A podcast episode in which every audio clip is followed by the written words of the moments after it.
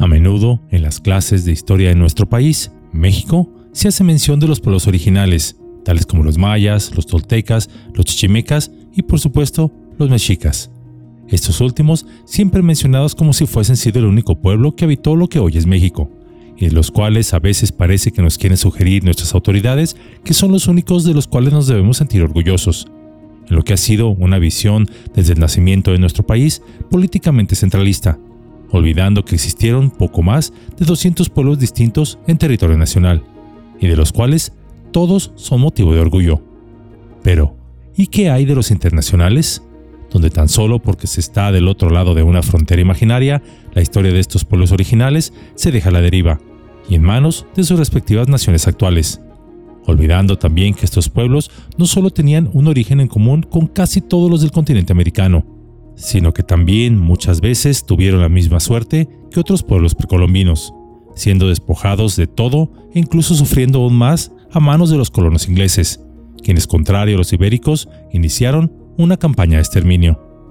Así pues, en un escenario distinto al territorio nacional, pero que afectó a uno de los pueblos originarios de América, encontramos un evento trágico que merece ser recordado, pues se trata de la ejecución masiva oficial más grande en la historia de los nativos americanos en los Estados Unidos. Una ejecución que jamás hubiese que haber tenido lugar. Hoy deseo hablarles un poco de ello. Es por eso que Yolo Camotes tiene la tristeza de traerles el día de hoy la masacre silenciada, la mayor ejecución masiva de nativos americanos en la historia de Estados Unidos. El ave hambrienta. El siguiente evento no sucedió en México, sino lo sufrió uno de los pueblos originales de América, de los cuales también somos hermanos, y cuya historia merece ser recordada sin importar nuestro origen.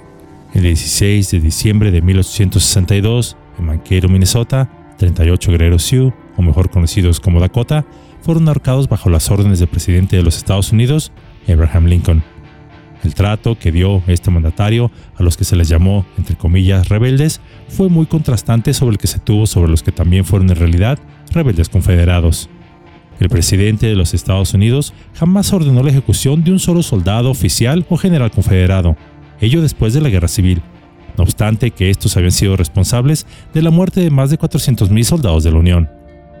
A mediados del siglo XIX, una serie de tratados se habían firmado entre los Estados Unidos con el pueblo Sioux, donde los primeros se habían comprometido a entregar dinero, comida y distintos suministros a los indígenas a cambio de que estos les dejaran a los colonos estadounidenses asentarse en territorio Dakota, ello para labores de agricultura.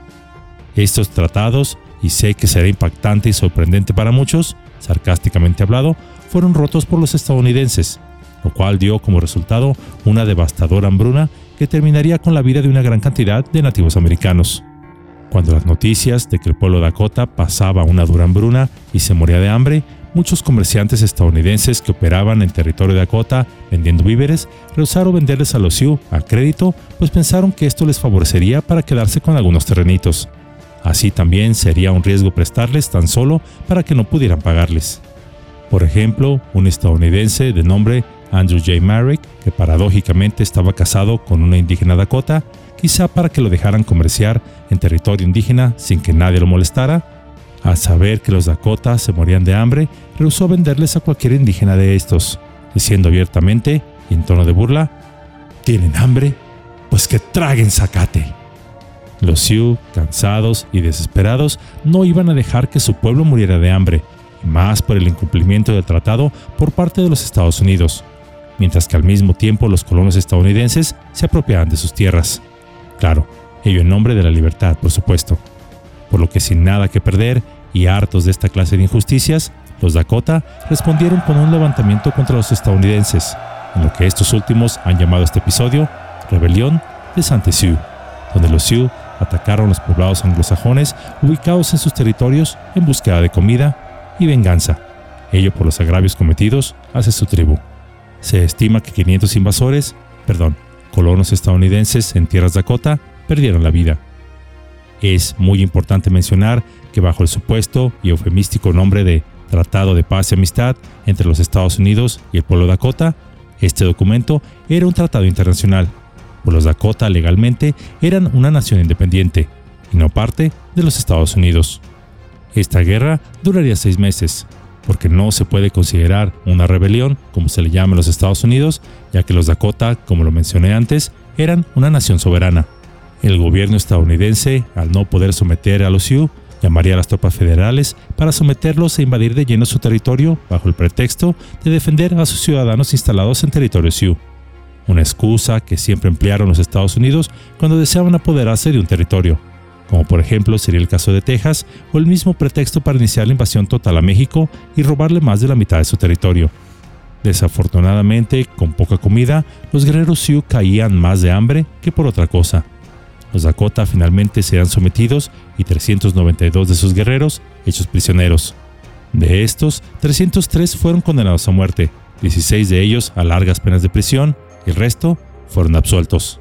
No obstante, el presidente Lincoln ordenó que se revisaran cuidadosamente las transcripciones de los juicios de los 303 hombres, donde más tarde el mismo presidente diría ante el Congreso preocupado por no actuar con tanta clemencia como para alentar otro estallido, por un lado, ni con tanta severidad como para que pudiera ser una verdadera crueldad, ordené que se hiciera una revisión cuidadosa de las actas de los juicios y que se ordenara la ejecución de solo los que habían sido probados culpables de violar a las mujeres. Cierro la cita. Después de esta revisión, solo dos hombres fueron declarados culpables de violación, entonces el presidente Lincoln, considerando que eran muy pocos, amplió los criterios para incluir a aquellos que habían participado, entre comillas, de masacres de civiles en lugar de solo batallas, enviando una lista de 39 nombres para ser ejecutados según su criterio. Uno de ellos, en el último minuto, le fue conmutada la pena de muerte por cadena perpetua en prisión. Después de dictarse estas sentencias, se construyó un patíbulo especial para poder ejecutar a los 38 indígenas al mismo tiempo. Las familias enteras de estos guerreros, es decir, sus esposas e hijos, fueron obligados a presenciar las ejecuciones, mientras al mismo tiempo una multitud de 4.000 espectadores, todos estadounidenses, vitoreaban con alegría la ejecución como si se tratara de un evento jubiloso. Cuando los guerreros Sioux ocuparon sus lugares asignados en el andamio, los estadounidenses pensaron que estos suplicarían por sus vidas o que llorarían de tristeza. Pero para sorpresa y terror de sus ejecutores, los 38 guerreros, al mismo tiempo, comenzaron a cantar una canción tradicional de su pueblo, la cual hablaba de su amor por su familia, sus amigos y su tierra. Los verdugos de estos guerreros, para no escucharlos más, les cubrieron la cabeza con una tela blanca, pero esto no impidió que siguieran cantando. Asimismo, cuando los tambores marcaron el comienzo de la ejecución, los guerreros Dakota se tomaron todos de las manos mientras continuaban cantando.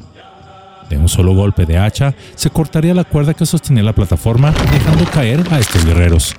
Un capitán estadounidense de nombre William Dewey, quien había perdido varios miembros de su familia en el ataque al asentamiento del lago Chetek, fue quien cortaría la cuerda.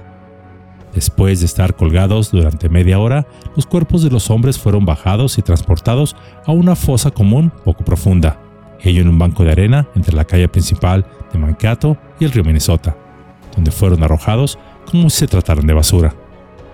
Antes de la mañana del día siguiente, la mayoría de los cuerpos habían sido desenterrados clandestinamente y llevados por médicos a sus laboratorios para emplearlos para prácticas médicas. Tras la ejecución en masa del 26 de diciembre, se descubrió que dos hombres habían sido ahorcados por error. Un indígena de nombre Wichangwash Tadonpi, que se conocía con el nombre común de Casque, que significa hijo primogénito, supuestamente dio un paso al frente cuando se llamó el nombre de Casque, creyendo que lo buscaban a él, y por error sería separado para su ejecución. Y al no saber el lenguaje, por supuesto, no se pudo defender. El otro, Wasiku, era un joven blanco que había sido adoptado por los Dakota cuando era un niño. Wasiku había sido absuelto, pero no se le respetó este indulto por considerarlo un traidor a su raza. Uno de los guerreros que había sido condenado a muerte escribiría al jefe de su tribu, me has engañado. Me dijiste que si seguíamos el consejo del general Sibley y nos entregábamos a los blancos, todo iría bien, que ningún hombre inocente resultaría herido. No he matado, herido o lesionado a un hombre blanco o a cualquier persona blanca. No he participado en el saqueo de su propiedad y sin embargo hoy estoy apartado para la ejecución y debo morir en unos pocos días, mientras que los hombres que son culpables permanecerán en prisión. Mi esposa es tu hija. Mis hijos son tus nietos. A todos los dejo tu cuidado y bajo tu protección. No los dejes sufrir. Y cuando mis hijos sean grandes, hazles saber que su padre murió porque siguió el consejo de su jefe y sin tener que responder ante el gran espíritu por la sangre de un hombre blanco. Cierro la cita.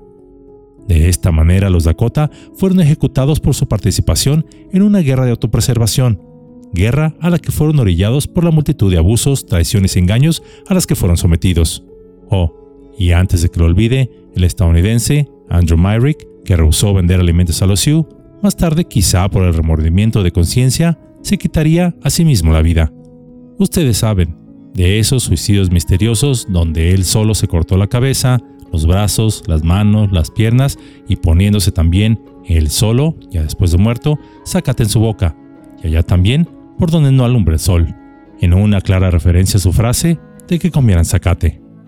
Hasta el día de hoy, la investigación para dar con el paradero de quien pudiera arrojar luz sobre este misterioso suicidio sigue en curso. Si alguno de ustedes tiene algún dato, no duden en contactar a las autoridades correspondientes, sarcásticamente hablando. Los juicios a los Dakota se llevaron a cabo injustamente de varias maneras. Las pruebas eran escasas, el tribunal estaba parcializado, los acusados no estaban representados por ningún abogado, siendo sometidos además a procedimientos desconocidos por ellos, procedimientos que se llevaban además en un idioma extranjero. Encima de ello se carecía de la autoridad para convocar un tribunal.